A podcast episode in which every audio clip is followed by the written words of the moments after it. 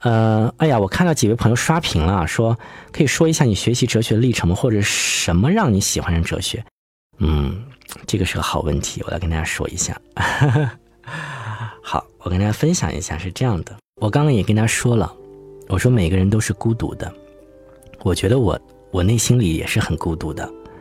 就是而且我内心非常非常细腻，就是我会对很多生活上的细节特别的在意，但是往往呢。这样的状态就会让我陷入到一种痛苦当中，对，就是陷入到一种痛苦莫名的痛苦当中。然后我就发现，我后来非常的抑郁，就是中学时期，中学到大学的时期。然后我就发现，那个时候感觉干什么都不快乐，就是你找不到什么生活的乐趣，就是你会发现每天都是昏昏沉沉的。我不知道大家就有没有这种成长的经历啊？因为可能每个人。生命当中都会有有过这么一段，然后我也不知道怎么去寻找快乐，找不到什么突破口。后来呢，我就就看到了叔本华。其实我第一个看到的是叔本华，就是叔本华的，呃，哎，之前那本书叫什么来着？嗯，他是是他的一个什么语录吧？我我我现在记不清了。叔本华的那种，就是你会发现，啊，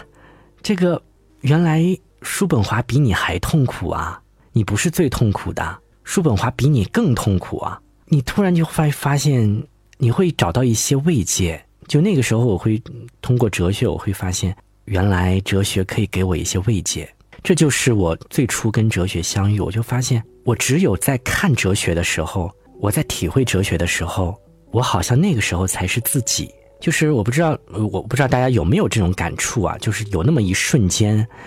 就是会觉得，那个才是你自己，而不是别人啊！比较大的大提大提琴说有，对对，所以我们可能因为可能喜欢哲学百问的朋友，就是我们反正我们彼此之间可能都会有一些共鸣，是这样子。所以那个时候呢，就就是首先是孤独的状态，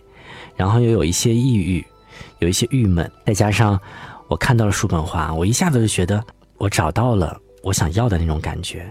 所以我就觉得后来就读了哲学，而且呢，